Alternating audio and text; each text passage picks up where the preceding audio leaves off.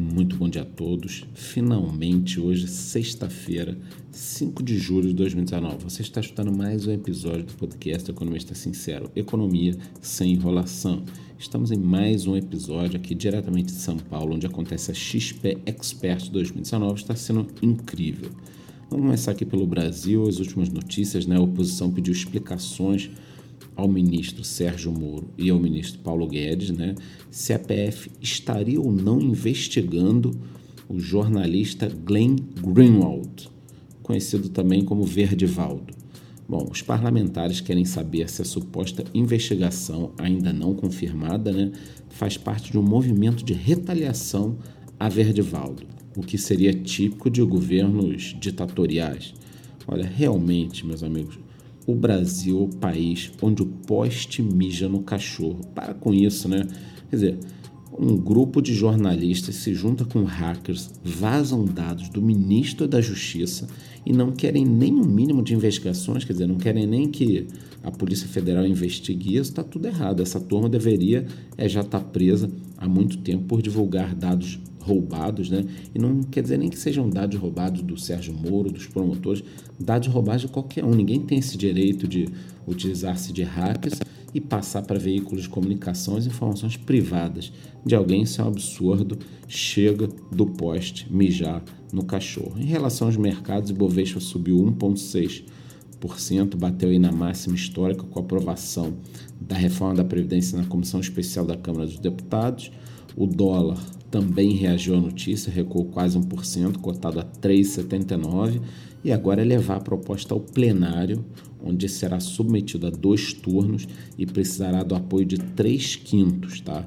o que dá 308 deputados. E falando sobre as empresas, não preciso nem falar que foi mais um dia de forte alta para as ações da Via Varejo, está me cansando aqui, né? Todo dia ficar repetindo, ah, subiu 3, subiu 5, subiu 10 então já sabem, foi mais um dia muito bom para Via Varejo.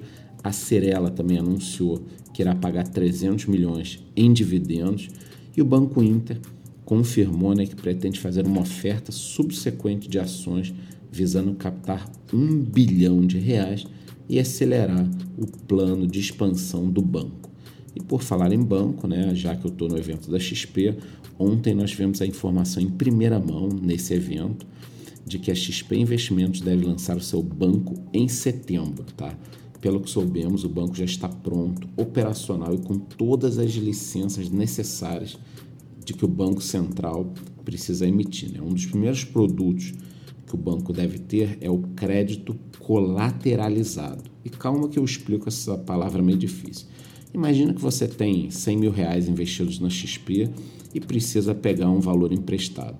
O que, que eles vão fazer? Eles vão te emprestar esse dinheiro que você precisa com juros mais baixos, já que você tem um investimento lá que pode ficar em garantia. Isso é uma coisa muito óbvia, um produto excepcional e que os bancos simplesmente ou não conseguem ou não querem fazer.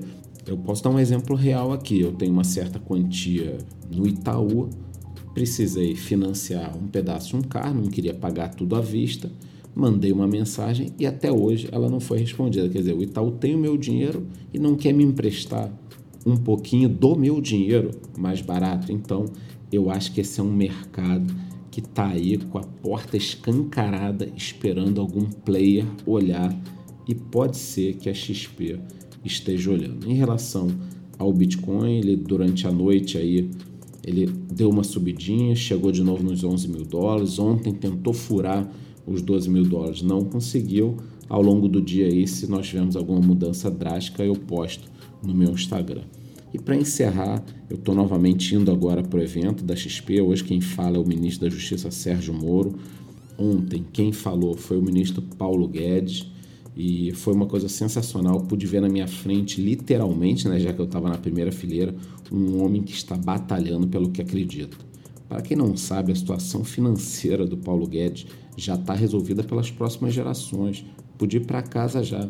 Por diversos momentos ele arrancou aplausos, não somente pelo que ele falou, mas por expressar sentimentos de todos que estavam presentes. A verdade é que não aguentamos mais a forma como estamos sendo extorquidos pelo governo. Chega, queremos oportunidade de sermos livres para produzir e entregar, sim, parte do fruto do nosso trabalho para um bem maior. Mas o que tem ocorrido está longe disso. É uma elite pública que vive fora de uma realidade. Eu farei hoje um vídeo com os pontos mais fortes aí passados por ele, mas realmente foi incrível.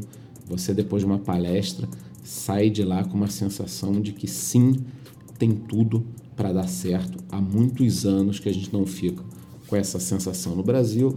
Eu vejo vocês segunda-feira por aqui. Quem quiser me acompanhar em tempo real, estou indo lá agora para a palestra do Sérgio Moura. É só me seguir no Instagram. O link está aqui na descrição do podcast. Um ótimo dia e um excelente final de semana.